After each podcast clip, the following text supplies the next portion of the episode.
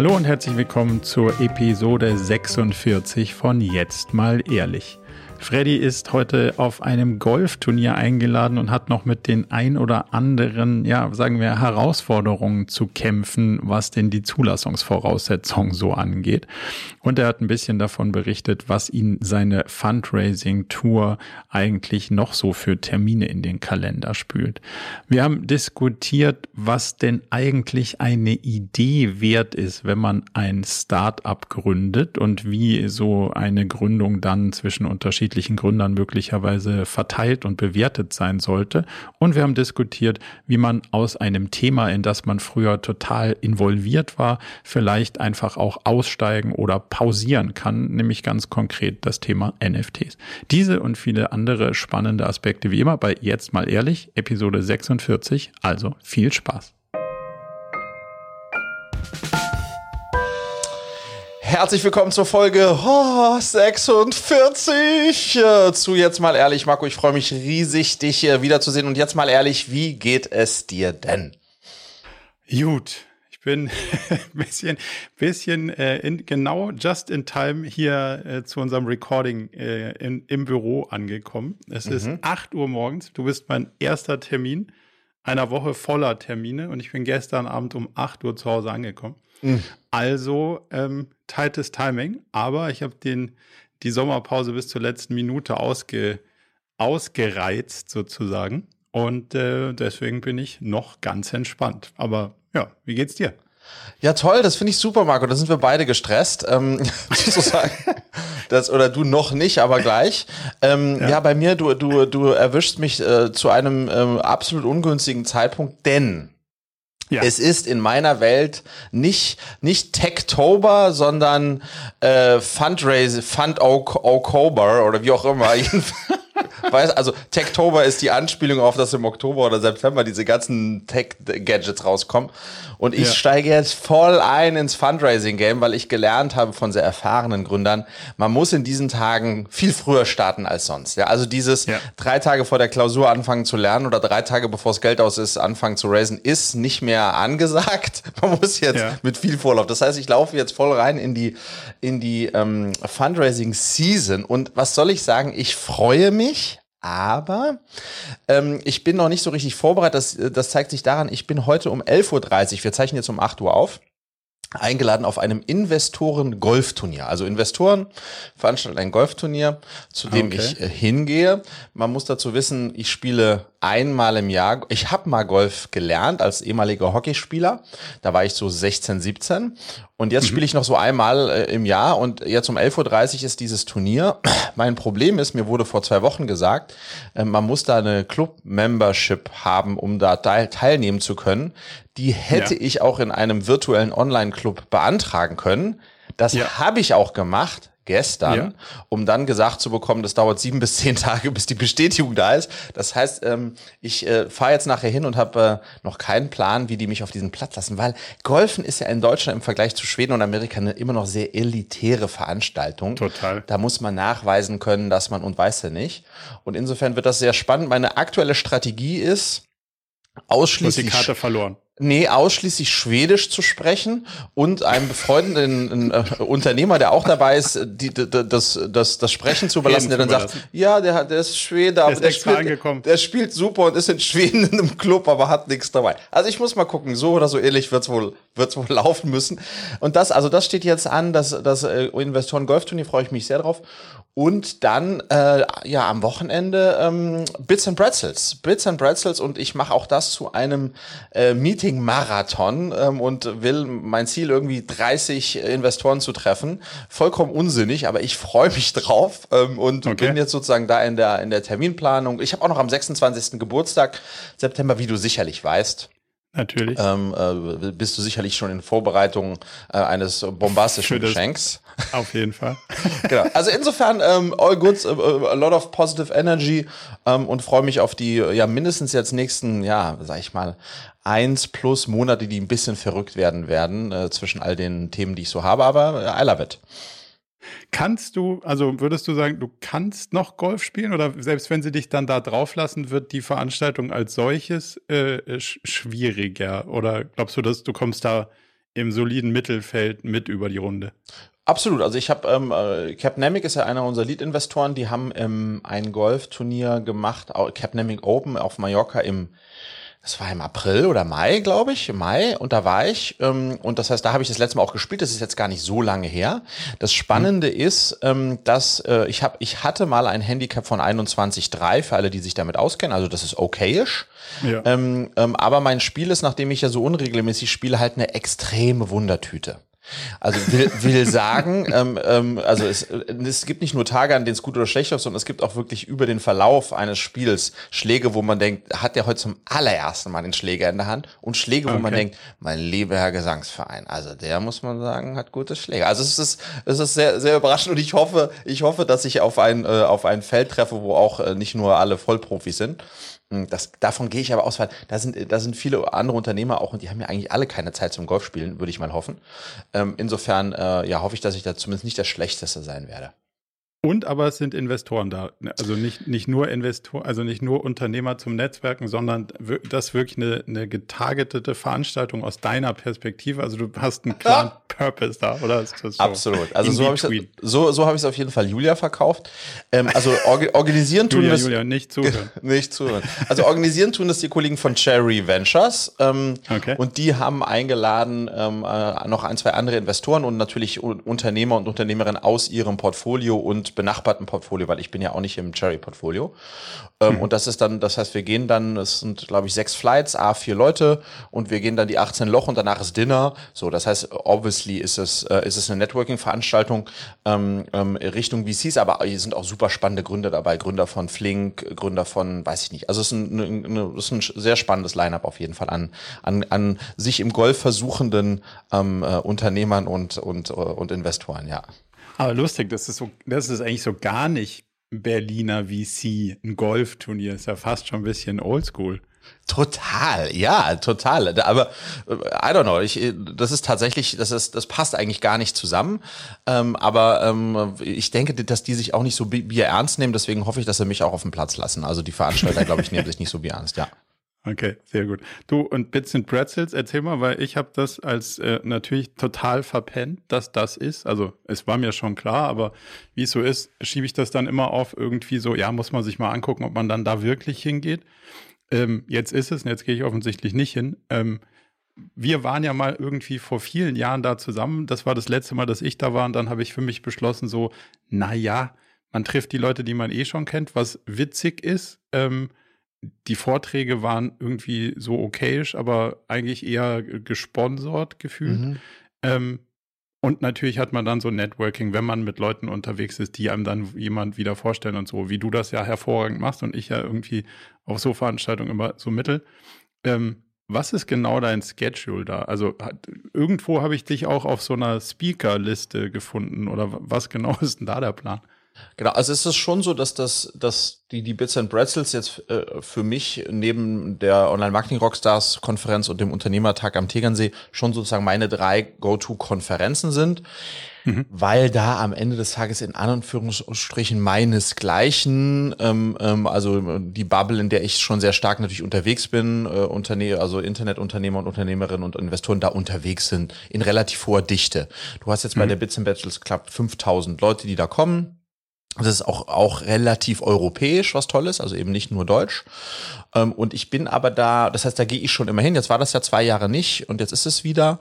Ähm, und ähm, ich hatte, äh, habe per Zufall auf dem Unternehmertag am Tegernsee den, den Felix, der Mitgründer der Bits and Bracelets, ist getroffen und habe ihm erzählt, was ich so gemacht habe nach I Make You Sexy und so weiter. Und er hat gesagt, ey Fredrik, total geil, das musst du auf der Bits erzählen, komm doch auf die Bühne. Und dann habe ich mit den Organisatoren da gesprochen und dann sozusagen hat es sich ergeben, aber schon vor vielen Monaten, dass ich mhm. äh, da jetzt tatsächlich am 26. an meinem Geburtstag auch oh. sprechen, oh. auch sprechen darf. Was, cool. was ich großartig finde auf der, auf der Mainstage, 15 Minuten. Also das ist, das ist auch eine Herausforderung, nur 15 Minuten zu sprechen.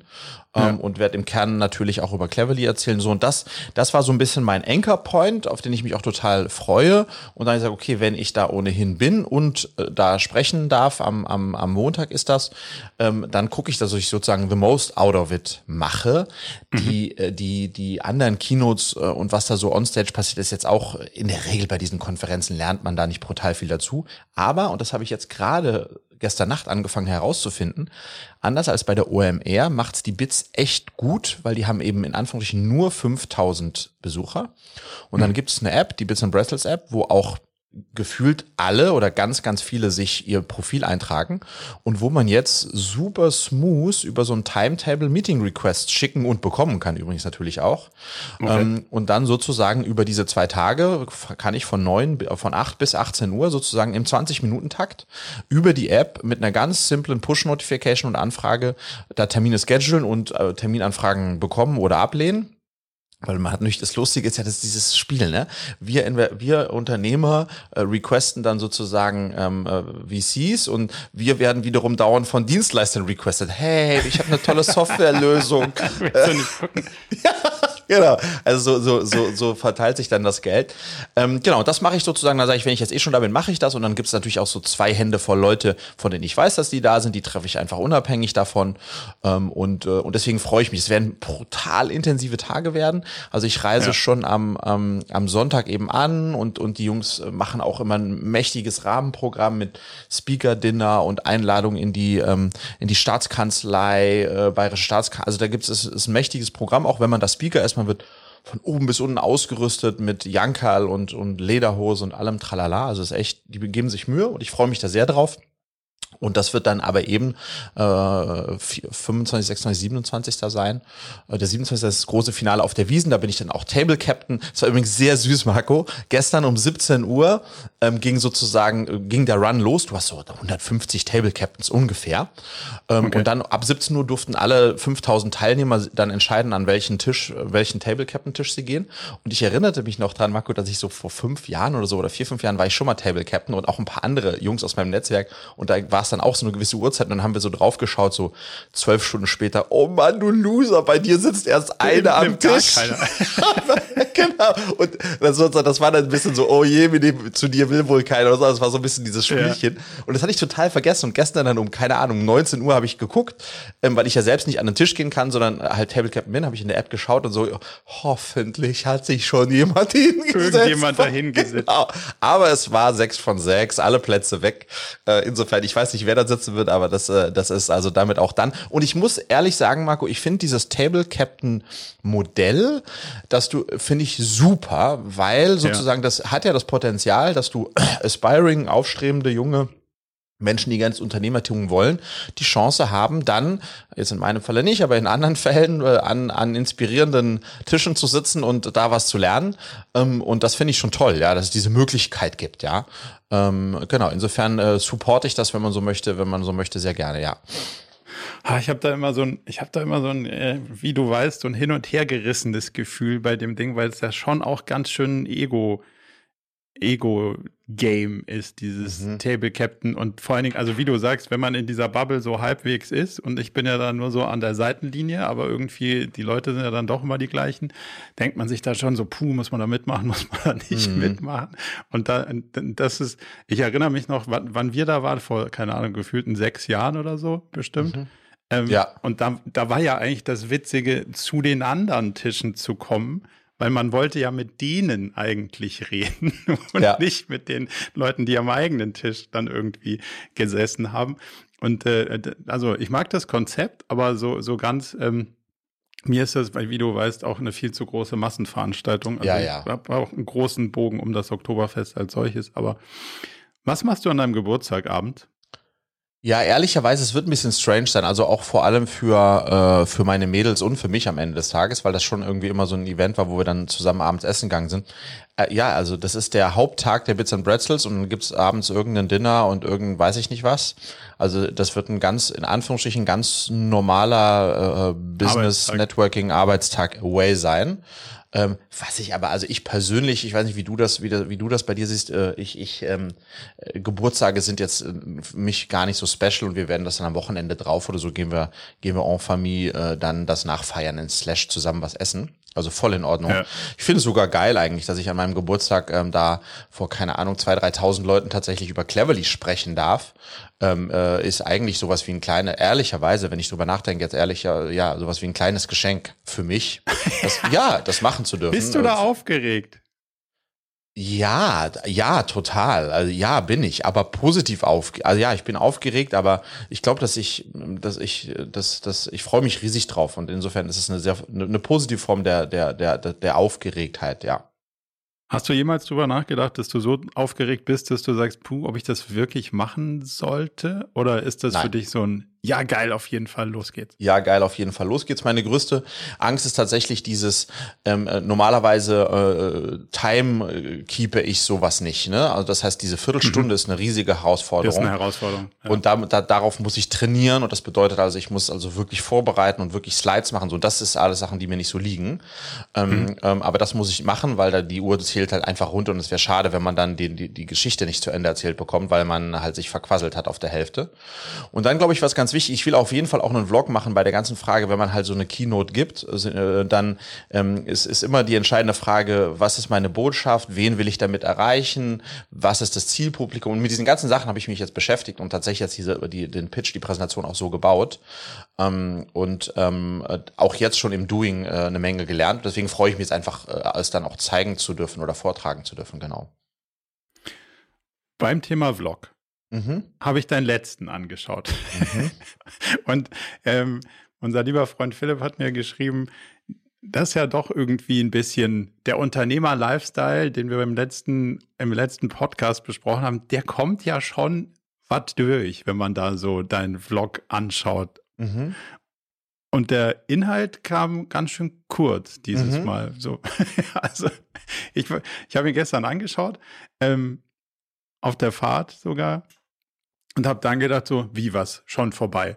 Mhm. Die Antwort auf die Frage, es gab eine Antwort auf die Frage, aber die Frage war ja recht groß und die Antwort war recht kurz. Aha. Wenn du da nochmal kurz drüber sinnierst, würdest du sagen, das war die einzige Antwort auf die Frage? Also die Frage war ja, was ist das eine Ding, was man braucht, um erfolgreich als Unternehmer zu sein, oder? So, wenn ich die Frage richtig rezitiere.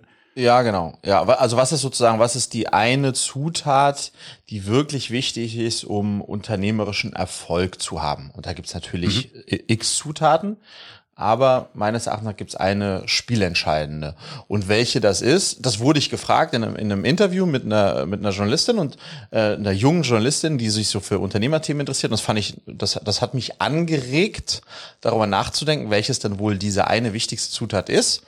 Und dann stand diese Einladung zum Bayern-Barcelona-Spiel an, äh, Champions League. Das letzte Mal, dass die Bayern ein Fußballspiel gewonnen haben. Und again ziehe ich dich aber, Marco, in die Fußballthemen rein. ja.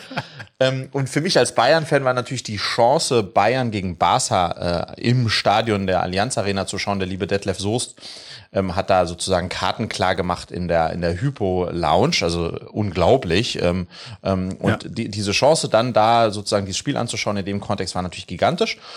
Und da habe ich mich riesig drauf gefreut und habe dann eigentlich gedacht, wie könnte ich diesen Ausflug, äh, der auch für mich was extrem Einmaliges ist. Also das letzte Mal war ich in der Allianz Arena vor drei Jahren. Das letzte Mal, dass ich in der Lounge war, ist fünf Jahre her, wenn überhaupt. Also. Und wie könnte ich eigentlich dieses, äh, für mich zumindest einmalige Event festhalten?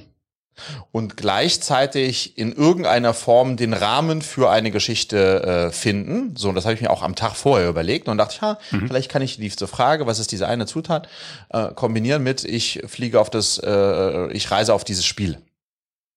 So, und das war's auch schon. Ähm, und, ja. ähm, ähm, und, und deswegen ähm, äh, habe ich diese, habe ich die Frage, und ich habe natürlich überlegt, wie, wie beleuchte ich das, äh, frage ich unterschiedliche, gebe ich selbst irgendwie meinen Senf dazu ab und habe mich aber dann entschieden, nee, nee, weißt was, du machst einen ganz kurzen Vlog, ich glaube, der war einer meiner kürzesten ever, fünfeinhalb Minuten, sechs, super kurz, mhm. wo ja nur der Jochen Engert, der Gründer von Flixbus, am Ende sozusagen die Auflösung gibt, indem er sagt Leidenschaft. Leidenschaft ist die das eine Ding, was du brauchst, äh, um äh, unternehmerisch erfolgreich zu sein. Aber wenn man genau hingeschaut hat, auf dem ganzen Weg, das war das war Leidenschaft, das war voller Leidenschaft diese ganz Absolut. Verstehst du, was ich meine? Sozusagen, ja, ja. ich habe das nicht thematisiert, aber habe, glaube ich, in unterschiedlichen Momenten gezeigt, wie leidenschaftlich all das ist, was an diesem Tag passiert und so weiter. Ähm, ähm, und insofern war das, ähm, bin ich sehr happy mit dem Ding ähm, und kann aber total Kritik verstehen, die sagt, das war ja substanzlos und, und sozusagen einfach Nö, nur. Es, es, war eine, eine, klare Antwort, aber es, also die Herleitung war. Mhm. Also es gab kein, sozusagen keine kontroverse Auseinandersetzung, oh, ich nee. habe jetzt hier vier verschiedene Dings, mm -mm. sondern es, es war das klare ähm, Thema und das, und das ist ja im Prinzip auch das Thema, was dich eh treibt. Also ja. so, so gesehen ist die Antwort für jemanden, der dich kennt, fast offensichtlich, was positiv ist, nicht negativ.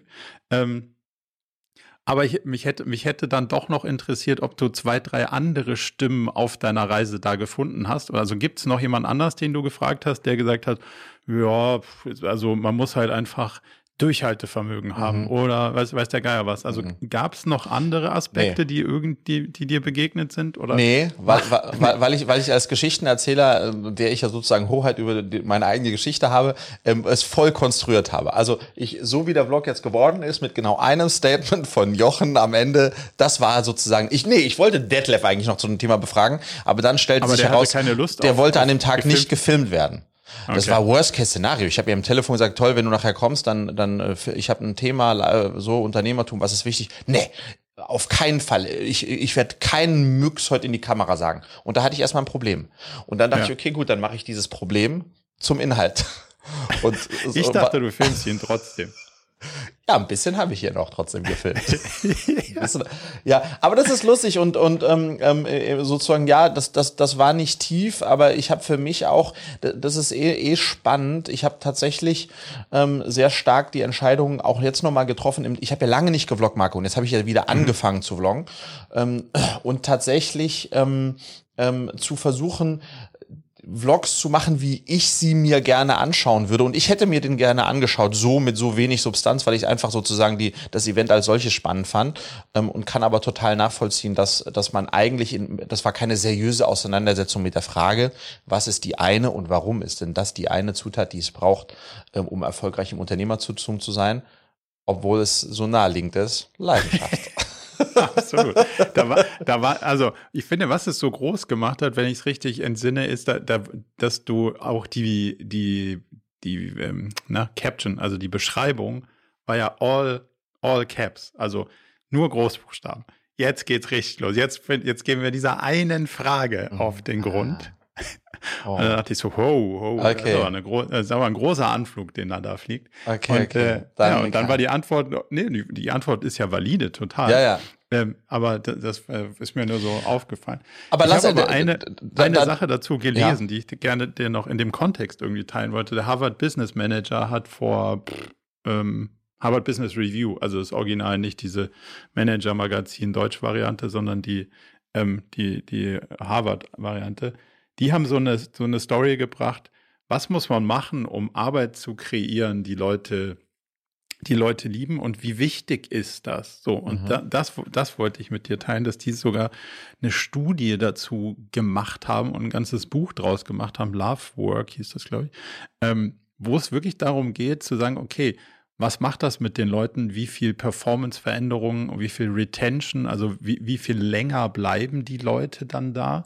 Und was würdest du schätzen, ist der Prozentsatz, den es braucht in einem Arbeitsverhältnis, also in, in, deiner, in deiner Tätigkeit? Wie viel Prozent deiner Tätigkeiten des Berufs musst du wirklich lieben, damit es einen exorbitanten Ausschlag auf deine Performance und Zufriedenheit gibt? Und also, wenn du unter der Zahl bist, dann wird es richtig mies. Was würdest du glauben, wo ist die Schwelle, wo du sagst, geil, das hat einen richtigen Impact?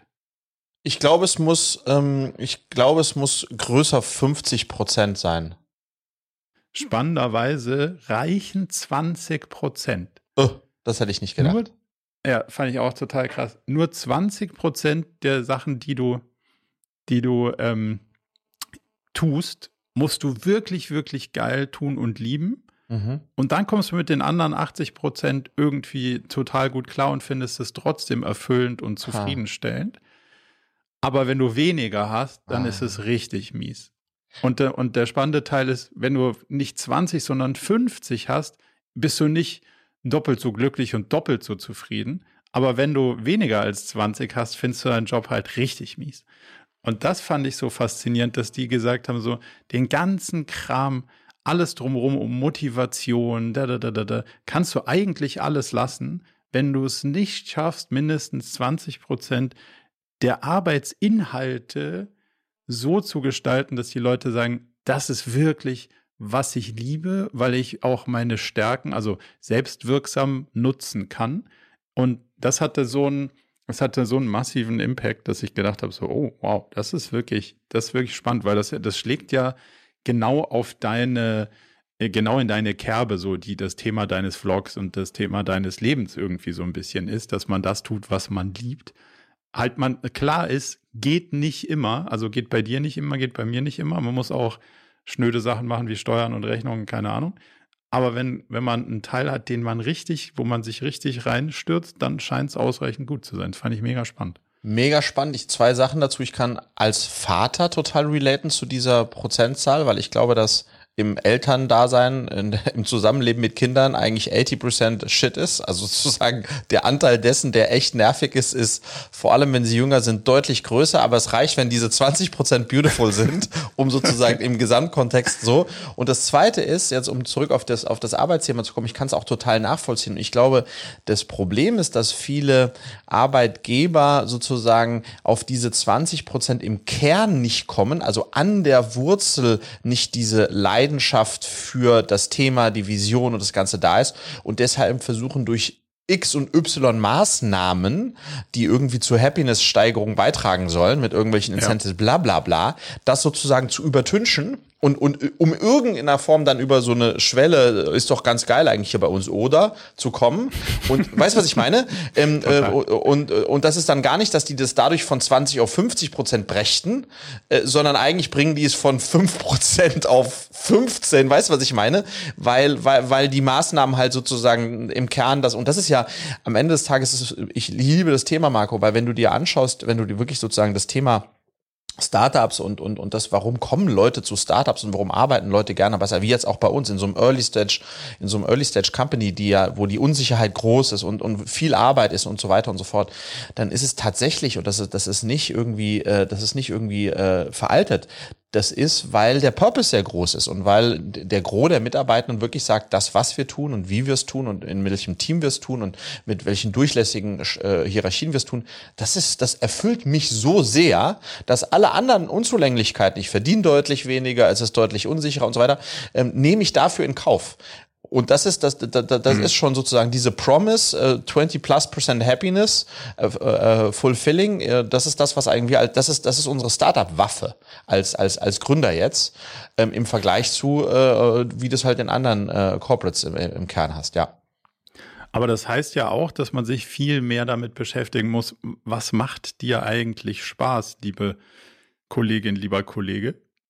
In, in dem ganzen Diskurs. Und, da, und das war auch ein Punkt, den die da rausgearbeitet haben. In dieser ganzen Entwicklung geht es ja nicht darum zu sagen, das ist dein Karrierepfad und hier, hier hast du jetzt dann fünf Mitarbeitende und dann hast du doppelt so viel Gehalt irgendwie in fünf Jahren, sondern es geht halt eigentlich wirklich darum, wann matcht es auch mit deinen Stärken? Mhm. Und also nicht nur, weil man Stärken stärken dieses Prinzip verfolgen sollte, sondern halt auch, weil es darum geht, wann hast du das Gefühl, dass du wirklich die Sachen machen kannst, die du wirklich kannst, so? Und dann, dann entwickelt sich ja auch die Freude daraus. Und das heißt ja eigentlich viel mehr Performance Reviews, 360 Grad Feedbacks, all den ganzen Kram haben die eigentlich so ein bisschen in die Ecke gestellt und gesagt, ja. das kannst du einfach auch wahrscheinlich ähm, sogar in Teilen sein lassen, wenn du regelmäßig mit den Leuten darüber redest, was macht denn dir eigentlich hier an dem ganzen Ding Spaß und was denn eigentlich nicht?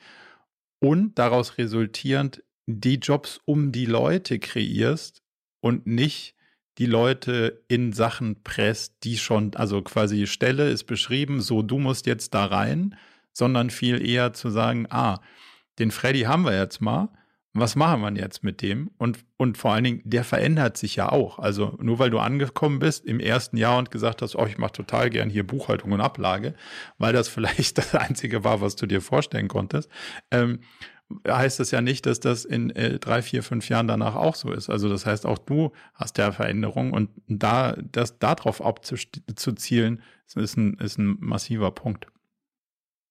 Ich ähm, absolut. Ich hatte ähm, All Hands und Team Event in einem, also ein, ein physisches vor Ort äh, All Hands und Team Event ähm, letzte mhm. Woche und habe dann im, im Nachgang auch ähm, an sozusagen wir haben dann gemeinsam Pizza gebacken und und so weiter und so fort und habe dann äh, viele natürlich auch Einzelgespräche geführt, wenn man so möchte, so hey äh, erzähl doch mal, wie läuft's, tralala, wie, wie fühlst du dich? Und da ging das sozusagen natürlich auch. Da ist bei mir immer die Frage, ist sie oder ist er happy, erfüllt, macht ihnen das Freude, was wir machen und so weiter.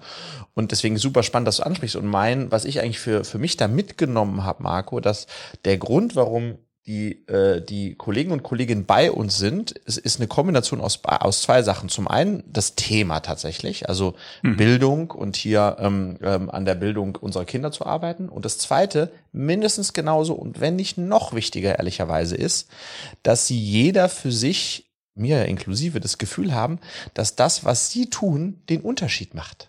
Mhm. Also, dass es wirklich zählt. Und ich glaube, dass wenn, wenn ein Mitarbeiter das Gefühl hat, dass das, was er macht, wichtig ist und zählt und äh, scheiß Wort Impact hat. Aber weißt du, dass das, das, das gibt ein, das wollen wir ja, weil wir, wir wollen ja eigentlich, jeder Mensch will ja das Gefühl haben, dass er wichtig ist. Und wirksam das, würde ich zumindest sagen. Ja, viel besser, ja, ja viel, viel besser wirksam, wirksam, genau. Ähm, ähm, und das, das, das ist das, was, glaube ich, alle äh, in, in meinem Umfeld, also bei uns bei Cleverly zumindest, äh, ähm, ähm, äh, haben. Und das ist toll. Und das muss man sich dann versuchen beizubehalten, wenn so eine Struktur wächst und dann plötzlich äh, 100 Leute da sind und dann plötzlich äh, in stärkeren Schubladen gedacht und gearbeitet und ausgesteuert wird. Ähm, aber das ist, glaube ich, was den Happiness-Faktor extrem treibt, sind genau diese zwei Sachen, ne? Das, das Thema und, und, und die, und wirksam, wirksam sein zu dürfen, äh, den Unterschied machen zu können, ja. Und das heißt am Ende, du musst dann doch ganz normal mit jedem reden. So. Und das ja. ist ja das Spannende, ne? Weil ja. dieses, dieses Fazit, wie kann man das denn strukturieren?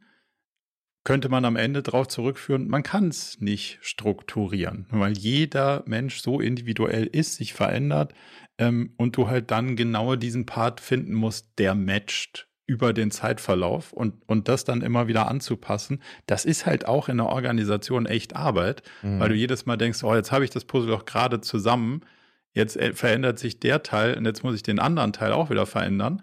Aber es ist halt ein lebender Organismus, das gehört halt ein Stück weit dazu. Von daher glaube ich das schon, also fand ich einen spannenden, ja. Fand ich einen spannenden Artikel. Und, und, und ich glaube auch, Marco, man muss andere Leute anstellen. Also in der, in dieser Phase, in der wir jetzt sind, so in den ersten eins bis drei Jahren, muss man eigentlich lauter Generalisten einstellen und Generalisten mhm. nicht nur sozusagen vom, vom Know-how-Kontext, sondern auch von der Bereitschaft, generalistisch Dinge zu tun. Mhm. Dinge zu tun. Und später mhm. musst du Speziali mehr Spezialisten einstellen, die dann sozusagen in der Tiefe sehr speziell äh, die einzelnen Themen nach vorne rein. Und das sind einfach andere Leute. Schau mich an. Ich bin sozusagen die Ingeburt eines Generalisten. Ich kann alles ein bisschen und nichts richtig. Und deswegen ja. liebe ich die Phase. Und, und im Grunde ja. genommen sind da ganz viele äh, in, solche Leute, agierende Leute sind in meiner Firma jetzt, weil ja. die braucht's. Die müssen die Flexibilität im Kopf haben, dass die heute das und morgen das machen und übermorgen das und alles leistet einen Beitrag.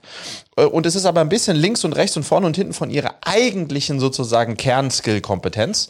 Und, und die, die Lust daran ist das, und das ist das Profil, was wir eigentlich brauchen, ja. Das Spannende ist, dass wenn ich so Prozesse sehe, dass da natürlich ganz oft so Diskussionen stattfinden um die Sache. Das ist zum Beispiel so und so, ist also ein bestimmter Sachverhalt, ist so und so, sagt, sagt der Chef und die Mitarbeitenden sagen, nee, ist es nicht. Und dann wird sich ganz oft darum diskutiert, ja, aber das musst du doch sehen. Das muss doch so sein. Und warum siehst du das nicht? Also da wird ja eigentlich eher so auf Kompetenz irgendwie, ähm, Kompetenzgerangel so delegiert.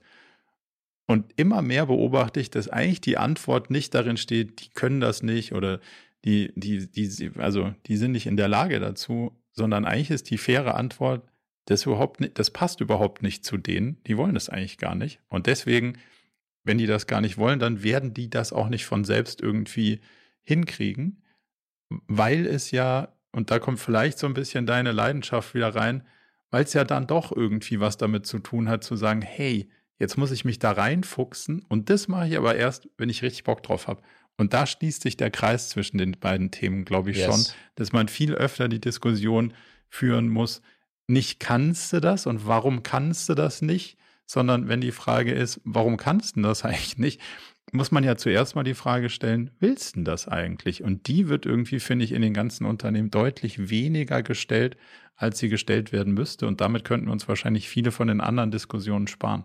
Mhm. Und deswegen glaube ich, dass wenn du dann wiederum wir, wir äh, uns die Frage stellen, was ist denn eigentlich unsere Kernaufgabe als CEOs, Geschäftsführer, wie auch immer, äh, dann ist es ja tatsächlich ähm, herauszufinden, wenn wir diese Mannschaft zusammenstellen und die dann wächst, ähm, die richtigen Spieler und Spielerinnen für die Positionen zu finden, die Lust auf diese und angrenzende Aufgaben haben, um sozusagen da Erfüllung zu finden, um dann im Gesamtkontext äh, ein, Spiel, ein gutes Spiel zu spielen. Und das merke ich jedes Mal wieder jetzt, wenn jemand Neues kommt, äh, schaue ich so, hu, passt die auf oder der auf die Position, von der ich gedacht habe, äh, fühlt, und das ist super spannend, ja. Und da müssen wir mhm. eigentlich ein, ein, gutes Händchen haben und das Umfeld schaffen, in dem dann die Integration der neuen Spielerin funktioniert, das Zusammenspiel und so. Das ist super spannend. Insbesondere beim Thema, das, das will ich nochmal stressen an der Stelle, wenn, wenn man sagt, man muss am Anfang mehr Generalisten einstellen, dann ist das auch eine Herausforderung, weil wenn du jetzt drei Generalisten hast, äh, sozusagen mit einer Spezialkompetenz, aber drei Generalisten, dann hast du auch, holala, das Potenzial zu, hey, wo ist, es, wo ist hier die Grenze zwischen diesen drei Generalisten? Weißt du, was ja. ich meine? Wer, wer ähm, macht eigentlich was? Weil wer, ich will das auch machen, was Ja, genau, das ist so. Und das ist, das ist dann die, die Flip-Side. Aber ja, äh, das ist, das ist eine der ganz tollen Aufgaben da, von uns dazu auszusuchen und dann zu moderieren und zu, ja, zu enablen. Ja, mega spannend.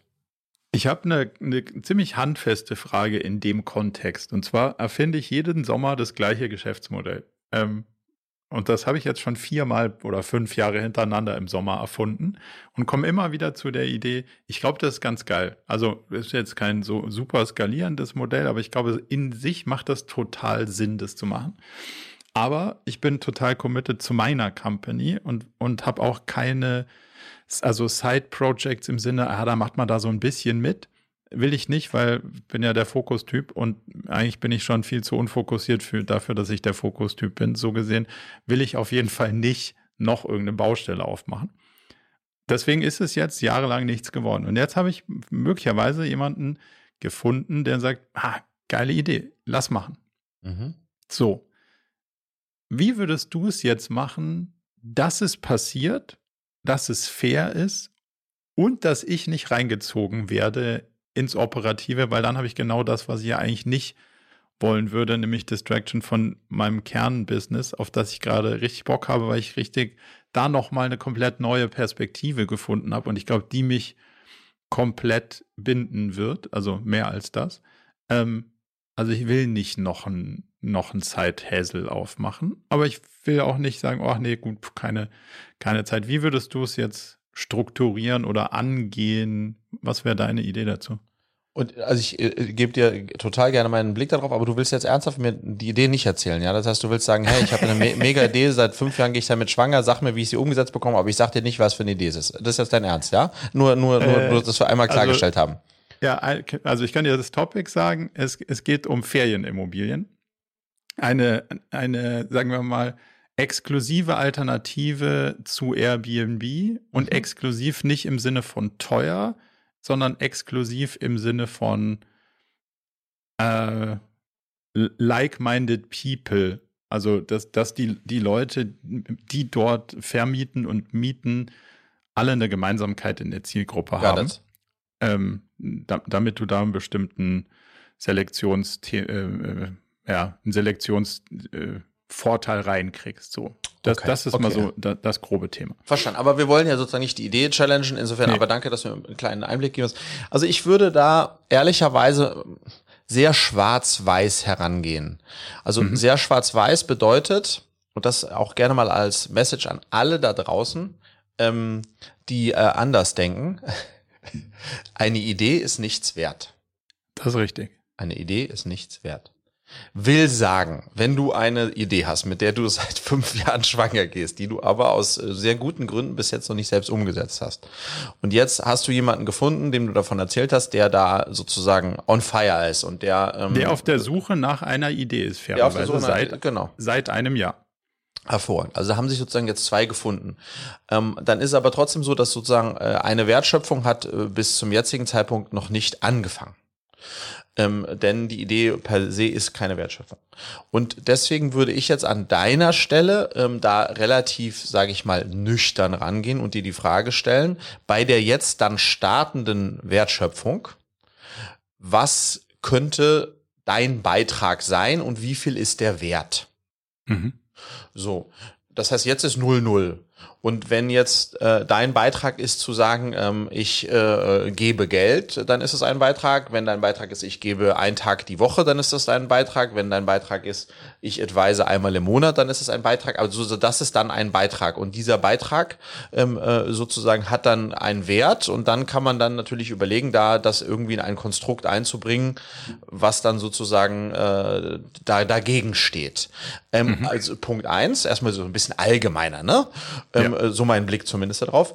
Und Punkt zwei musst du sozusagen natürlich äh, initial, äh, und das klang eben so, als würdest du nicht unbedingt äh, Zeit mit einbringen wollen. Nee, absolut. Ne? Ähm, und dann musst du, dich, musst du dich, müsstest du dich meines Erachtens nachfragen, ähm, was hast du dann überhaupt noch damit zu tun, äh, mhm. wenn du dich denn gar nicht äh, zeitlich einbringen kannst äh, und, und möchtest. Äh, so. Die klassische Antwort, wie immer, ist äh, Know-how und Netzwerk und ein bisschen Kapi Zugang zu Kapital. So.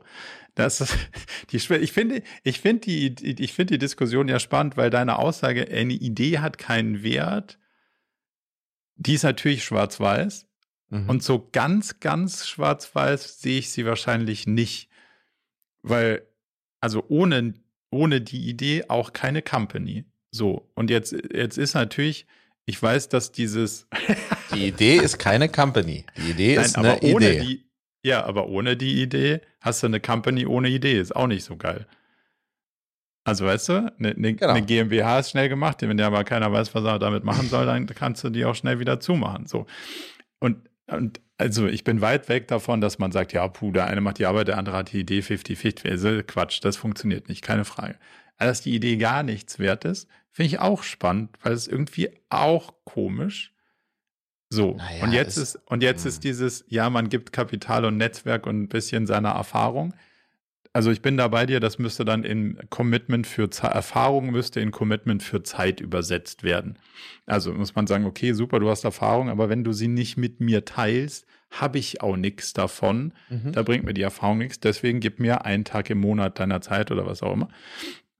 Das kann ich total verstehen. Ähm, aber würdest du wirklich sagen, es ist null? Also es no. ist nicht 90, 10 und dann fängt man an, da die Zeit zu addieren?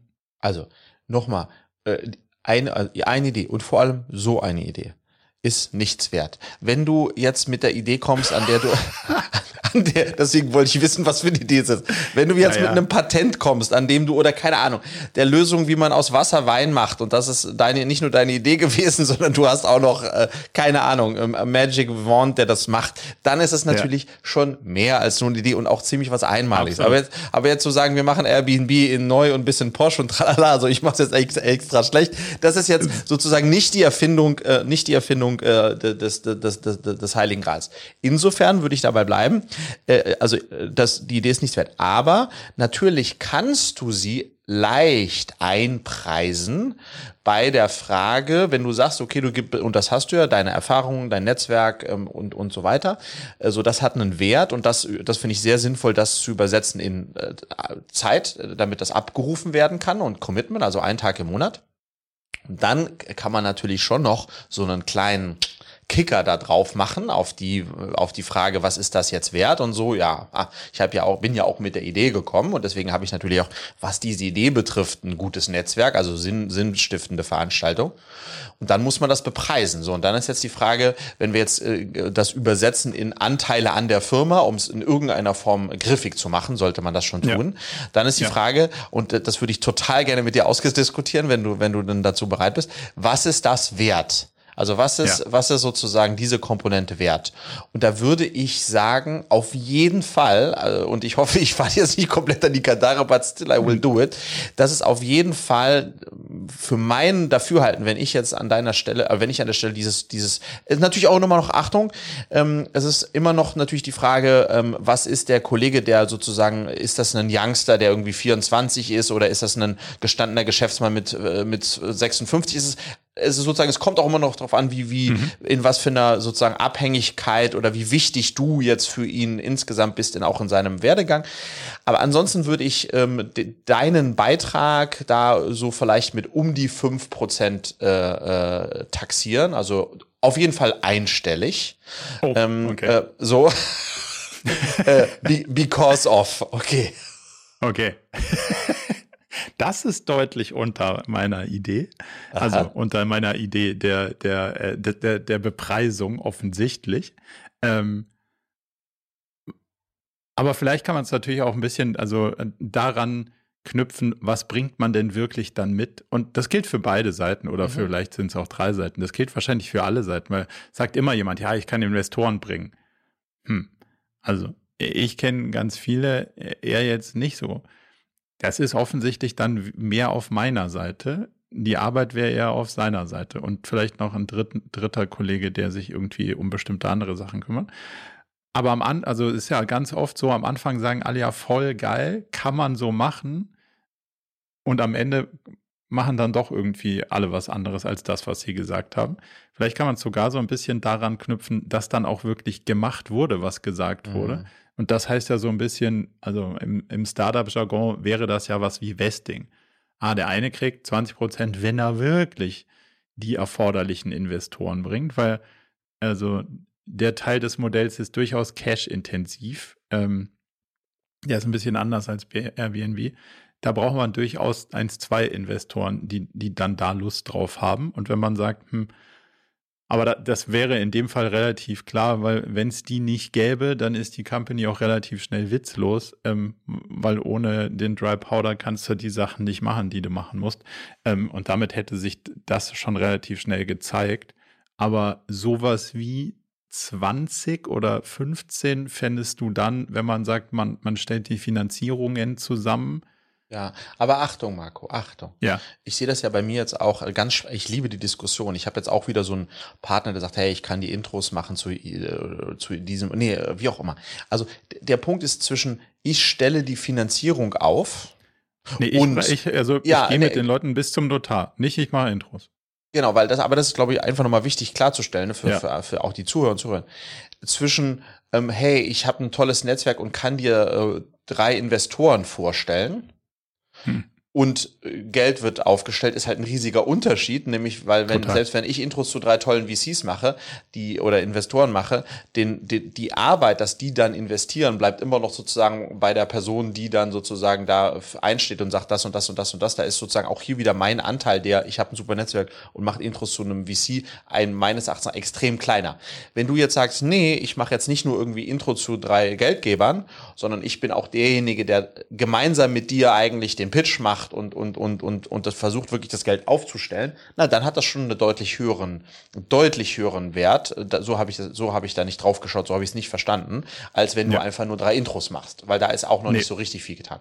So, und wenn das so ist, dass tatsächlich sozusagen du derjenige bist, der tatsächlich, ähm, ähm, am Ende äh, äh, ja dafür verantwortlich ist, dass die Finanzierung zustande kommt und äh, im, im Zusammenspiel dann mit dem mit dem anderen Typen. Und ähm, äh, es zwingend eine Finanzierung braucht, um das ganze Ding überhaupt zum Laufen zu bringen und dein Partner das nicht könnte, ja, dann bin ich bei dir, dass wir dann schon eher auf so eine äh, auf so ein Viertel, also irgendwas zwischen 20 und 25 Prozent Overtime ähm, ähm, schauen, Anteil, den der der dann auch da gerechtfertigt ist ähm, ähm, im Kontext dessen, dass es sonst gar nicht losgehen würde und er keine anderen Möglichkeiten hat, weil dann bist du ja im Grunde genommen so ein bisschen was wie ein Inkubator.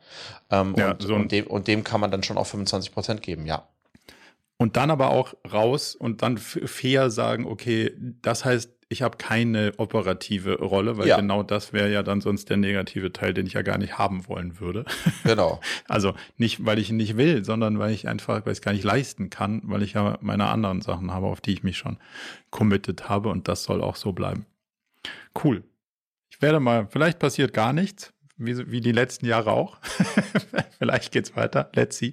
Ich werde, ich werde dir berichten. Ich habe noch Aber ich, eine, äh, ein, ein, noch, noch, ein, noch ein kleines Schwänzchen hinten dran. Ich fand es toll, dass wir auch mal, noch mal über das Thema Idee gesprochen haben, weil ich immer wieder auch Leuten begegne, die mir auch jetzt letztens wieder vor zwei Wochen, die haben, die haben Friede, ich habe eine unglaubliche Idee, die muss ich dir pitchen, aber du darfst sie auf keinen Fall weiter sagen. Und dann haben sie mir die Idee gepitcht, unabhängig davon, dass sie nicht unglaublich einmalig war, haben, war dann sozusagen ihre größte Sorge, dass ich das nicht weiter sage und sie würden sie jetzt in den Tresor legen und äh, schauen, dass ein Anwalt das irgendwie absichert, weil die Idee so genial ist. Und habe ich gesagt, wie willst du denn umsetzen? Ja, habe ich noch keine Ahnung, ich weiß nicht, ob ich es umsetzen kann. Okay, dann so und ja. und das ist dann sozusagen so in diesem Hey, ähm, eine Idee äh, ohne Umsetzungsplan äh, und und äh, ist, ist halt einfach, ist halt einfach nichts wert. Ähm, also ja. das hier anders. Ich habe eine konkrete Vorstellung, genau wie man das umsetzt. Ja, ja, super. Und ich bin auch relativ sicher, dass das genau so, also genau so ist ja immer Quatsch, aber dass das, dass das eine gute Hypothese ist, auf die man wetten kann. Ähm, die Frage ist halt einfach nur, wer macht so. Ja, genau. Punkt. Und, und, und ja, ja, verstehe ich total. Und worüber ich mich freuen würde, ähm, sozusagen, ich würde, ich habe keinen Bock mehr auf Ideen, von denen niemand weiß, wie er sie umsetzt. Und ich habe Lust auf Leute, die gerne was umsetzen, aber noch keine Idee haben. ähm, weil, weil, weil, ich, weil wir beiden haben tendenziell mehr Ideen als mehr Zeit Ideen. umzusetzen. Insofern, Absolut. wenn du keine Idee hast, aber äh, gerne umsetzt, melde dich bitte. Äh, das ist eine Spezies, äh, die, die, die wir suchen, ja. Ja. Da kann, dem kann abgeholfen werden. Dem kann abgeholfen Den anderen nicht. Äh, gute Ideen ohne Umsetzungspower brauchen wir nicht mehr. Nee. Letztes Thema, was ich noch kurz mit dir besprechen wollte. Ähm, wir waren ja zusammen auf der NFT-Reise und haben uns das Ganze so ein bisschen angeguckt. Und das ganze Thema ist jetzt so abgeflacht, das ist so richtig, richtig krass. Da geht gar nichts. So, mhm. ist, ein, ist einfach irgendwie Krypto-Winter, Krypto-Eiszeit, NFT, Super-Eiszeit.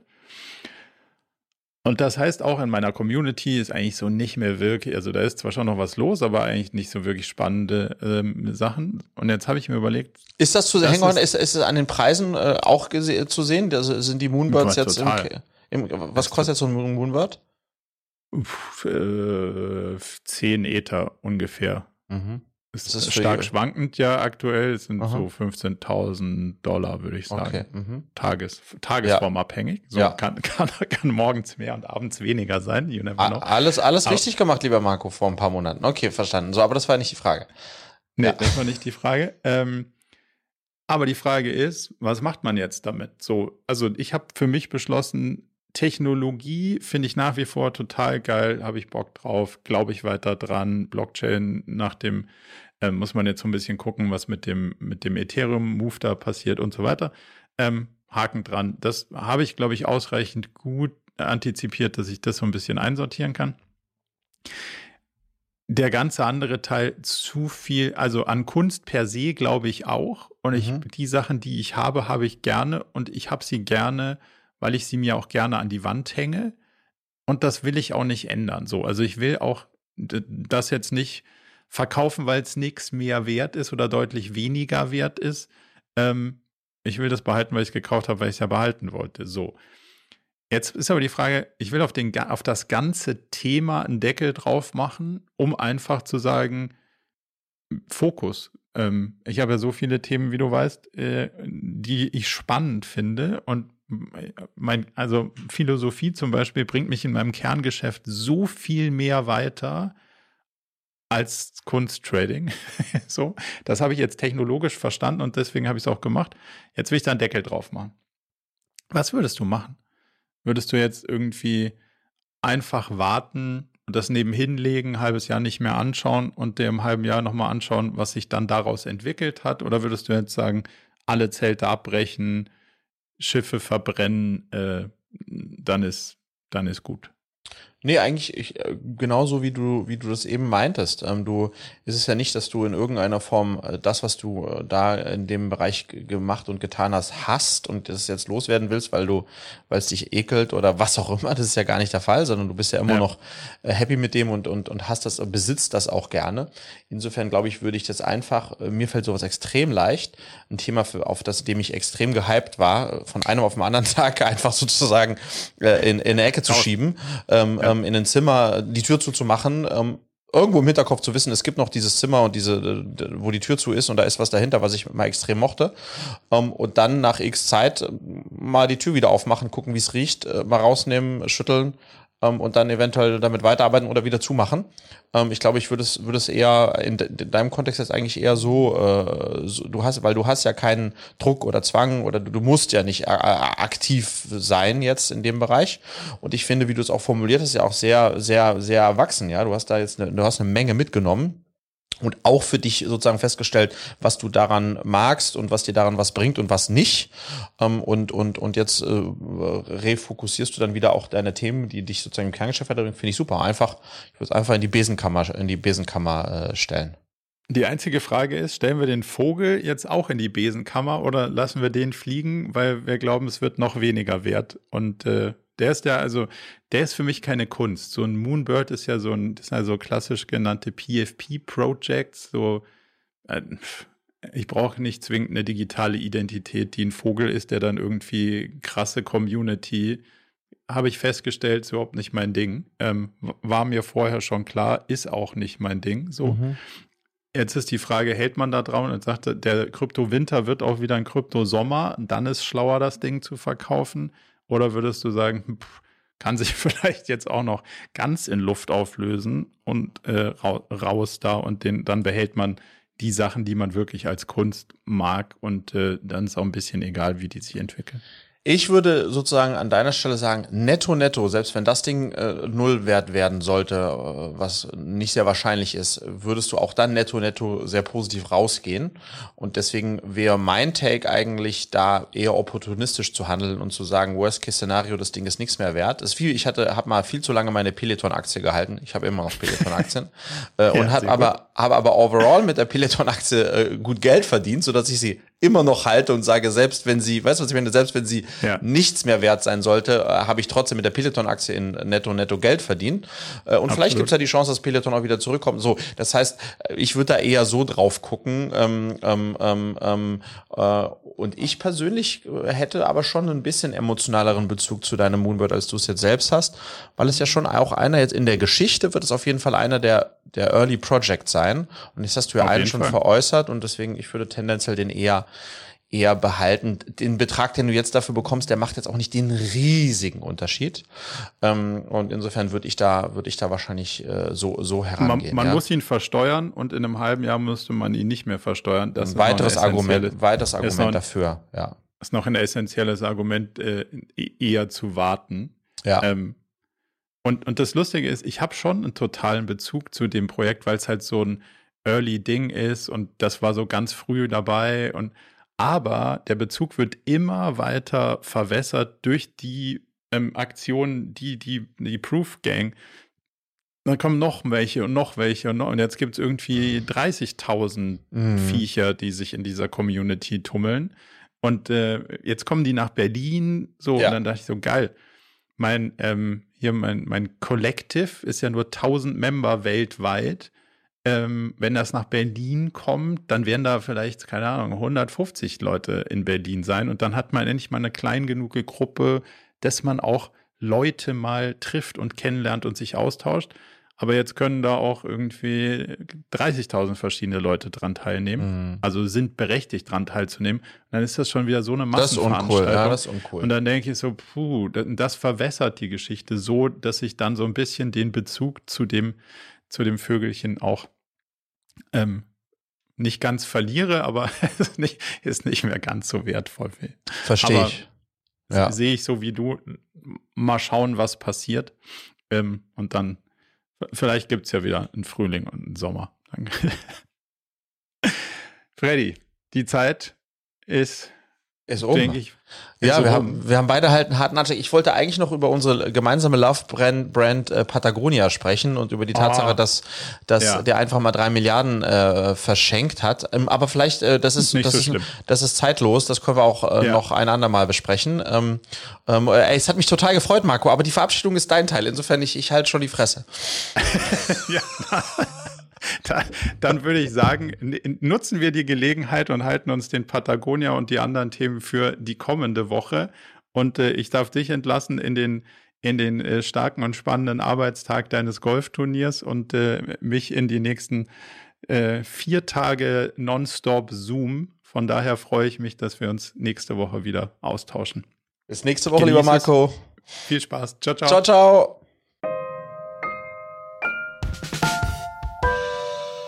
Zum Abschluss noch ein kleiner Hinweis in eigener Sache. Wir haben ja nicht nur diesen spannenden Podcast, sondern auch einen Newsletter, bei dem wir uns versuchen, so aus unterschiedlichen Perspektiven dem Thema zu widmen, wie man eigentlich sein Leben und ein Unternehmen heute so wirklich führen kann und soll. Von daher gibt es da einmal im Monat ähm, ganz spannende Perspektiven und natürlich kriegt ihr über den Weg auch immer mit, welche neuen Podcast-Episoden stattfinden, welche Events wir vielleicht online haben und viele andere Sachen.